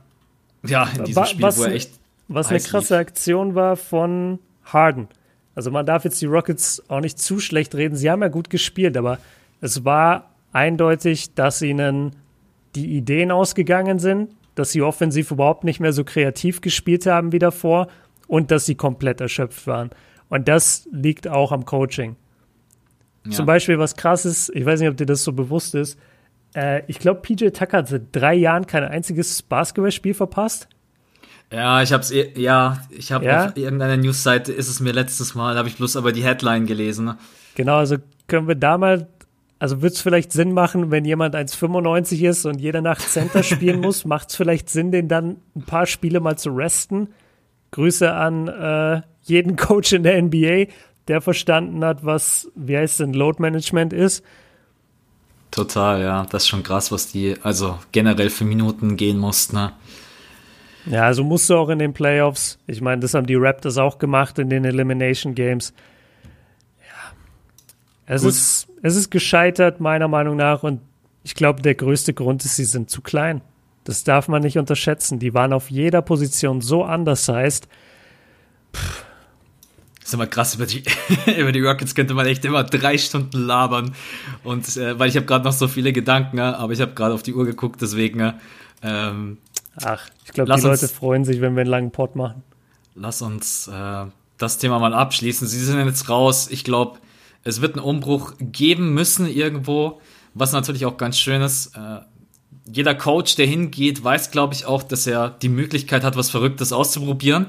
Das kann man ihr, glaube ich, zugute halten. Sie haben sich nie verschlossen für die abstrusesten, abstrusesten Ideen, äh, klein zu spielen, nur Dreier zu schießen, ne? versuchen irgendwie wirklich alle Regeln zu brechen, wo sich jeder, glaube ich, monatlich an den Kopf fest und denkt, was macht ihr denn jetzt schon wieder? Und ja. das ein oder andere Mal hat das ja auch funktioniert, aber in den Playoffs war es einfach dann nicht, ja, effektiv genug. Gut, habe ich schon diesen Joke gebracht? Ich glaube ja, hier im Pod, dass ich mir so den neuen Trainer vorstelle, der so die Offensive halt erklärt, die er laufen will mit den Rockets. Und dann kriegen wir halt wieder Regular Season Harden zurück. Und dann meldet sich so Harden im Filmroom so und sagt so, ja, aber ich dribbel halt 15 Sekunden die Uhr runter und dann nehme ich einen Stepback-Dreier contested. Ist das weiterhin, ist das, ist das weiterhin drin? Und der Coach so, nee, das ist genau das, was wir nicht laufen wollen. Und, und Harden ist so voll überrascht, so, what? So laufen wir aber hier die Offense. Ja, kannst gleich mal zurückgehen, da wo du herkommst. Überleg mal, wie schwer das sein muss für Harden. der hatte jetzt wie viele Jahre D'Antoni an seiner Seite? Weißt du, so viele Freiheiten. Er war immer die Nummer eins Option und nicht nur das. Es, es hatte ja lächerliche Ausmaße, seine Usage Rate. Ja. Und jetzt wird er dann in ein neues System gesteckt. Das stelle ich mir super schwierig vor. Ein 30-jähriger Innes Prime Harden, der, der jetzt, äh, dem jetzt gesagt wird, so ja, wir spielen jetzt ganz anderen Basketball und du hast, du scorest nicht mehr 36 jedes Spiel und du hast nicht mehr diese, diese ganzen geilen Plays und so. Das ist ein bisschen komisch, glaube ich. Ganz ehrlich, naja. ich würde mir die Aufgabe nicht aufhalten. Also nee. selbst wenn ich frei wäre und die würden mich anfragen, ich glaube, ich würde Du sagst äh, es gerade, als wärst du wirklich ein Coach. Ja, also selbst wenn ich frei wäre, wenn ich jetzt gerade nicht die Hawks coachen würde, selbst dann nicht. ja, naja, vielleicht in Zukunft. Nein, Spaß beiseite. äh, ich glaube, es ist aber mit einer der größten Aufgaben äh, in der NBA, weil wir haben sehr, sehr viele junge Teams, die natürlich auch herausfordernd sind. Die Knicks, die Bulls, Pelicans. Aber dann in so ein Team reinzukommen, wo du halt weißt, wow, die sind alle schon gut über 30. Die Erwartung von denen allen ist eigentlich Championship. Ach, boah, also. Weiß ja, nicht, die, die können jetzt auch mal also das vielleicht auch noch als Reality-Check, die können auch mal die Erwartungshaltung ein bisschen runterschrauben. Ja. Weil sie haben in ihrer Conference ein Team mit Kawhi und PG und allgemein Top-Rollenspielern. Dann haben sie LeBron und AD. Dann haben sie die Mavs, die langsam kommen. Das, das sind so viele starke Teams. Also die können sich sicherlich nicht aufs, aufs uh, Whiteboard für die nächste Saison Championship schreiben. Da sind ja. sie einfach zwei, drei Pieces entfernt. Ja, dann kommen die Nuggets gerade eben erst ins ja. Rollen, die sind alle mega jung. Die Warriors, sorry, kommen auch zurück. Also die Jazz sind, äh, sind nächstes Jahr wieder mit Bogdanovic am Start. Ja, also das wird wird wild. Wild wird auch Games, Game 7 zwischen den Nuggets und Clippers. Es hat eine Stunde und fast sechs Minuten gedauert, aber jetzt haben wir die erste Überleitung, Leute. Äh, aber jetzt ist auch, glaube ich, das Spiel dann selbst in der Triple Overtime safe durch, äh, wenn jemand um 5 Uhr direkt den Pod anmachen sollte. Ja. Ähm, ja, lass es einigermaßen kurz machen, weil äh, ich dann äh, weiter muss. Deswegen mhm. äh, sag einfach ganz kurz deine Prediction für dieses Spiel. Was erwartest du? Glaubst du, dass die Nuggets wirklich eine Chance haben oder denkst du, sorry, Clippers werden das machen oder haben es gerade eben gemacht. Äh, was denkst du? Oh, also erstmal, die Nuggets haben auf jeden Fall eine Chance und sie verdienen unseren Respekt dafür, dass sie rangekommen sind und die Serie ausgeglichen haben. Ich glaube, das, das ist war der klassische Björn-Anfangssatz, wo dann das Aber kommt. Nein, nein, nein. Das, das ist nämlich wirklich auch ein krasser Ego-Knick für die Clippers gewesen. Das stimmt, die, ja. Die haben nicht damit gerechnet, dass sie dieses Game 6 verlieren. 100% nicht. Die waren sich so sicher, sie gewinnen dieses Spiel und dann konnten sie es nicht drehen. Und das ist ganz entscheidend, dass sie diesen Switch nicht umlegen könnten, konnten, obwohl sie denken, sie haben diesen Switch. Also sage ich dir, die Nuggets können das Ding holen. Glaube ich eher an die Clippers, ja, weil Kawhi Leonard ist Kawhi Leonard. Und ich habe lieber einen Kawhi, der in der Crunch-Time viermal an den gleichen Spot kommt, an Zonenrand und dort seinen Midranger wirft, als dass ich, als dass ich mir angucke, wie Jokic diese Bogenlampen wirft. Aber ich sag dir, die haben einen Ego-Hit bekommen und sie sind schlagbar. Sie sind jetzt schlagbar und ich würde es den Nuggets zutrauen. Ich gehe aber mit den Clippers, weil ich kann nicht gegen Kawhi wetten. Vor allem, wenn auf der anderen Seite kein Killer ist wie Kawhi. Also Jamal Murray in allen Ehren und seine Performance aus der ersten Runde in allen Ehren. Er hat es bisher nicht so abgerissen gegen die Clippers. Ich bezweifle auch, dass er das gegen so eine Defense in sich hat. Und ich brauch, ich bräuchte auf der anderen Seite einen Spieler, wo ich wüsste, der kann genauso liefern. Haben sie aber nicht. Und deswegen gehe ich mit den Clippers. Wenn es die Nuggets machen, feiere ich sie eine Woche lang ab in diesem Podcast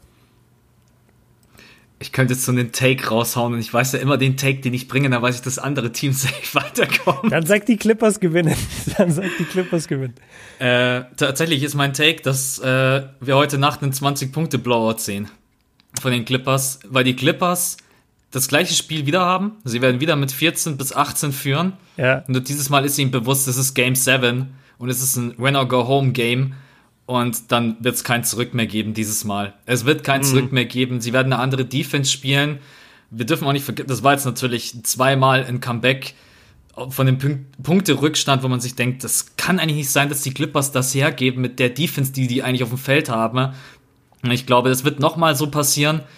Und dieses Mal werden sie sich aber nicht erholen. Dreimal einen Rückstand aufholen. Ich glaube, die, wichtig für die Nuggets, wenn sie das Spiel gewinnen wollen, sie müssen schauen, dass sie eigentlich immer in Schlagdistanz sind oder sogar führen. Die dürfen, ja. glaube ich, in diesem Game 7 dürfen sie keine 14, 15 Punkte hinten liegen. Das, ähm, das ist ein sehr guter Punkt und die Wahrscheinlichkeit ist groß, dass das passiert. Ja. Und das ist das Fatale, ja. Damit könntest du recht haben, das ist eine gute Analyse. Also Nuggets gerade eben weitergekommen. ich werde morgen, werde ich echt, ich werde mir das Spiel angucken, werde mir die ganze Zeit denken, Max, was hast du gestern noch mal im Podcast gesagt? Ah ja, ja, ja, geil, geil, fliegt dir wieder um die Ohren. Äh, aber nein, es ist so ein bisschen meine Vermutung, weil ich habe natürlich auch die Spiele gesehen und weiß, dass die Clippers das auch phasenweise dominiert haben und dann aus irgendeinem Grund, aber dein Punkt ist auch sehr, sehr gut, die sind halt emotional jetzt, glaube ich, einfach richtig angeschlagen. Ja. Und wenn du sie schlagen kannst, dann jetzt. Dann wirklich jetzt, weil niemand von denen, oder soll mir keiner sagen, ja, du musst jeden Gegner ernst nehmen. Du kannst mir nicht erzählen, dass die Clippers da reingehen und sagen, boah, Alter, da müssen wir jetzt Vollgas geben, dass wir die auf jeden Fall irgendwie 4-2, 4-3 weghauen. Oder was das meinst du? Was meinst Nein, ich meine ich mein generell vor der Serie. Ach, vor der Serie. Es steht 0-0, Clippers ja. gegen Nuggets steht fest und dann sitzen die alle im Lockerroom, denken sich, wie gegen LeBron James zum Beispiel, boah, Jungs, wir müssen echt wirklich alles geben. Wir, Im ja, Kopf das haben die nicht gedacht. Das haben die nicht. Das, ja. ähm, ich habe auch einen Take, der sich 100% ins Gegenteil umwandeln wird in der Realität. Also ich sage den jetzt und wenn ich morgen auf, auf, auf das Spiel gucke, dann sehe ich, ja, okay, komplett falsch. Ich sag dir, wir kriegen so eine richtig komplett erbärmliche Playoff-P-Performance. Also wirklich irgendwie eins von neun von der Dreierlinie, zwei von 17 aus dem Feld, sechs Freiwürfe. Irgendwie sowas. Nach Und, dem Take schießt er im ersten Viertel vier Dreier. Ja, exakt, exakt. Es ist wirklich immer so ein Münzwurf, aber also ich weiß nicht, Paul George ist nicht für Game 7 gemacht. Und vielleicht ist er auch nicht für diese Rolle neben Kawhi gemacht. Vielleicht kommt er damit nicht so klar, aber ich vertraue PG nicht. Null. Und wenn jemand dieses Spiel holt, wenn jemand dieses Spiel holt, dann ist es entweder Morris, der einfach fünf Dreier reinballert im ersten Viertel und dann ist es gelaufen, weil wie du sagst, die, die können den Rückstand nicht aufholen. Oder es ist Kawhi. Ja. Ja, Paul George, also hat eigentlich im letzten Spiel ganz gut ausgesehen, aber PG, und das ist mir jetzt nicht nur in der Serie aufgefallen, ich glaube, Paul George hat in der Defense brutal nachgelassen. Also mm. da gefällt er mir stellenweise mhm. nicht mehr so gut wie früher, äh, weil wir reden immer ganz, ganz viel über Playoff P und immer über Offense und so weiter und so fort. Aber er war ja eigentlich auch immer so ein beliebter Spieler, weil er eigentlich einer der besten Two-Way-Player war in der NBA. Ja. Und da gibt's so die ein oder andere Isolation oder Situation oder Rotation, wo ich mir so denke, PG, das war jetzt nicht so verteidigt wie noch vor, ja, wie in der letzten mm. Saison oder vor ein paar Wochen. Muss ich mal drauf achten. Ich habe ja nicht so viel von der Serie gesehen, weil ich mir sicher war, dass es geht in 4-1 und die Nuggets haben keine Chance. Jetzt habe ich Game 6 gesehen, da habe ich nicht so sehr drauf geachtet. Mache ich morgen mal. Ja. Oder heute Nacht habe ich das gemacht. Es, na, ich freue mich so auf dieses Spiel. Ich bin so gespannt. Äh, ja. Ich muss sagen, das ist jetzt schon so von den ganzen Game 7 Serien, die wir gesehen haben, ist jetzt das eigentlich die mit der höchsten Brisanz, weil wenn die Clippers rausgehen gegen die Nuggets, das wäre eine Sensation. Das äh, Stimmt, alle anderen Game 7s waren so, okay, spannend und cool, aber egal welches Team heimfährt, das ist jetzt keine Blamage. Aber wenn die ja. Clippers heimfahren, boah, vor allem ein Spiel vorbei am Battle of LA. Ja, stimmt. Was ich Wobei, mich, was ich mich noch frage, ist, ob wir vielleicht so ein komplett verpfiffenes Spiel kriegen.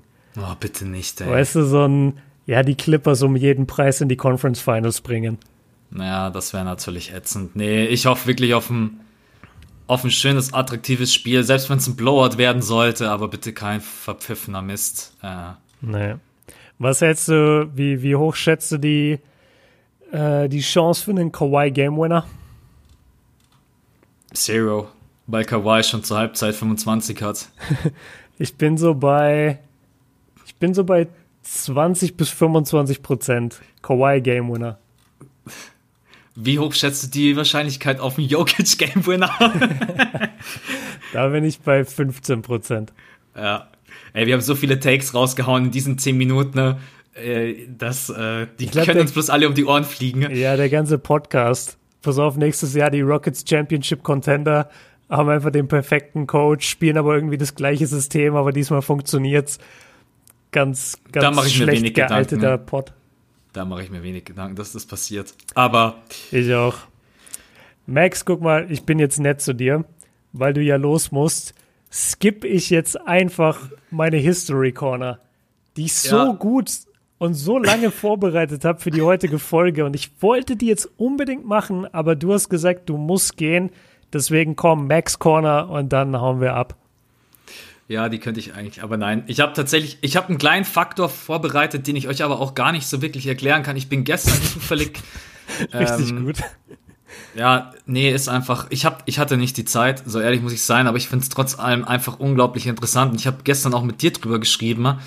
Ähm, und zwar schaut euch mal an, Michael Porter Jr., ja. sein On- und Off-Court Net-Rating, wenn er auf dem Feld steht und wenn nicht. Und aus welchem Grund auch immer sind diese Werte so krank. Also wenn er auf dem Feld steht, haben die Nuggets eine 117er Offense eine 108,2 Defense, Net Rating 8,9. Wenn er nicht auf dem Feld steht, dann droppt die Defense auf 105,8 und das Defensivrating, also die Punkte, die sie zulassen, auf 119,0, sprich auch hier minus 13,2. Da ist er sogar noch vor Jamal Murray.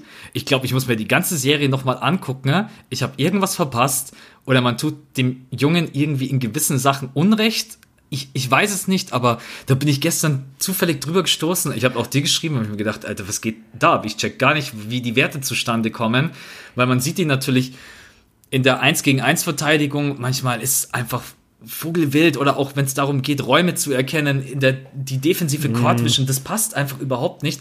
Aber es muss ja irgendwie einen Zusammenhang, glaube ich, geben, weil die Werte sind halt einfach zu krank und verrückt, ja. als wenn die aus dem Nichts entstehen. Kannst du es nochmal für Laien kurz erklären? Weil ich glaube, das waren jetzt einfach viele Zahlen und die Leute sind nicht so ganz mitgekommen, wenn sie das jetzt einmal hören. Also, wenn ja. Michael Porter Jr. auf dem Feld ist, was ist dann? Was fällt dir da auf, was wichtig also ist? Ihr, ihr könnt nachgucken bei NBA Stats, wenn jemand auf dem Feld steht, wie gut läuft die Offense. Ja, also wie viele mhm. Punkte erzielt eine Franchise? Das ist mit Michael Porter Jr. auf dem Feld sind 117,1 Punkte. Und mit ihm auf dem Feld steht die Defense bei 108,2 Punkten. Sprich, so viele Punkte lässt man quasi zu, wenn die Person mit in der Rotation auf dem Feld steht. Okay, und, und diese 108 sind eher ein guter Wert. Genau, ja. richtig. Äh, nur mal für euch als Beispiel, wenn äh, also jetzt, wenn er nicht auf dem Feld steht, dann ist ja die Defense kassiert 119 Punkte, wenn ja. er nicht auf dem Feld steht. Also das heißt, eigentlich muss Michael Porter Jr. fast immer auf dem Feld stehen. Sonst kriegen sie elf Punkte mehr. Und ich habe es jetzt gerade eben nicht offen, aber ich weiß es noch ungefähr, wenn zum Beispiel Jokic nicht auf dem Feld steht, dann lassen die Nuggets nur 98 Punkte zu. Seht ihr diesen Unterschied? Jokic mhm. 98 Punkte und Michael Porter Jr. 119. Das ist auch immer ein Wert, den man in Relation setzen muss. Man muss auch den Eye-Test machen, muss sich das ein bisschen angucken. Aber es ist schon so ein Wert, wo ich mir denke, ey, wie kommt, also, ja. Ich, ich habe auch ehrlicherweise die ersten drei Spiele, vier Spiele, habe ich glaube ich auch nicht Spiele? gesehen, weil ich, weil ich fünf Spiele, ich habe eigentlich nur gerade Game 6 gesehen. hab das letzte Viertel lang gemacht, hab kurz ähm, reingeschaut. Naja, muss ich mir mal angucken. Aber vielleicht für euch jetzt einfach nur, vielleicht habe ich nächste Woche die Möglichkeit, in der Max Corner das nochmal aufzugreifen. Ähm, ja, ich habe jetzt leider nicht die Möglichkeit gehabt, mir das anzugucken, aber vielleicht tut man dem Jungen da ein bisschen Unrecht. Ich meine, es ist, also machen wir uns nichts vor, der Typ ist 2,8 Meter, glaube ich. Ja, 2,6, 2,8 der Typ ist ein Wahnsinns-Rebounder, auch wenn er das jetzt noch nicht in jedem Spiel gezeigt hat, aber generell, er ist groß, er haut sich rein, defensiv, offensiv. Das ist, so ein Typ ist Gold wert auf dem Feld, brauchen wir uns nichts vormachen. Seine Wurftechnik ist richtig, richtig stark, ja. auch wenn ich manchmal noch nicht weiß, warum er wirklich mega zu kurz ist oder sogar mal einen Airball wirft, ob das einfach sein, dass er noch so jung ist, dass er noch so unerfahren ist, aber Michael Porter Jr. ist jemand, der sicherlich in seiner Karriere mal um die 38 bis 40 Prozent shooten kann. Ich glaube das zumindest, weil er auch extrem schwierig zu verteidigen ist mit der Größe und mit der Wurftechnik und vor allen Dingen er springt auch mit seinem Wurf noch extrem weit nach oben. Und eigentlich mit der Größe und mit den Anlagen muss er eigentlich auch ein guter Verteidiger sein. Ähm, ist noch jung. Wird er vielleicht, ja. Ist, ist scheiße, wenn du auf der Pressekonferenz deinen Mund so aufmachst und dich so gibst, wie du dich da gegeben hast, mit einem Backpack und dann mampfst du da irgendwie, keine Ahnung, dein Studentenfutter und wirkst einfach wie der letzte Vollassi. Sorry, dass ich das so sagen muss. Ähm, und dann danach kommst du in den Lockerroom oder kommst ins Training und alle deine Jungs schauen dich an und denken so, yo, was geht eigentlich mit dir ab? Du bist irgendwie 19 Jahre alt, hast noch überhaupt nichts gerissen und machst dir einen auf große Klappe. War wahrscheinlich jetzt nicht seine schönste und cleverste Aktion, aber ähm, Ey, ja, das war die Max Corner. Ich hoffe, ihr habt was gelernt. Ja, wir haben gelernt, dass Max Kritik an Michael Porter Jr. äußert. Eine Sache, ich habe mal gecheckt, die letzten drei Spiele, also Game 4, 5 und 6 gegen die Clippers, schießt er aus dem Feld 55 Prozent, von der Dreierlinie 58 Prozent und droppt ja. dabei 12 Punkte. Also Effizienz ist auf jeden Fall da. Ich glaube, das ist auch ein großer Faktor, warum die Nuggets äh, so in diesem Spiel sind, weil er halt einfach alle Lichter ausschießt. Er ist einer der X-Faktoren neben Grant, der, glaube ich, auch jetzt in diesem Game 7 ganz wichtig sein kann. Das ist immer schlecht, wenn Grant mit, in dem Spiel waren es jetzt vier Punkte rausgeht.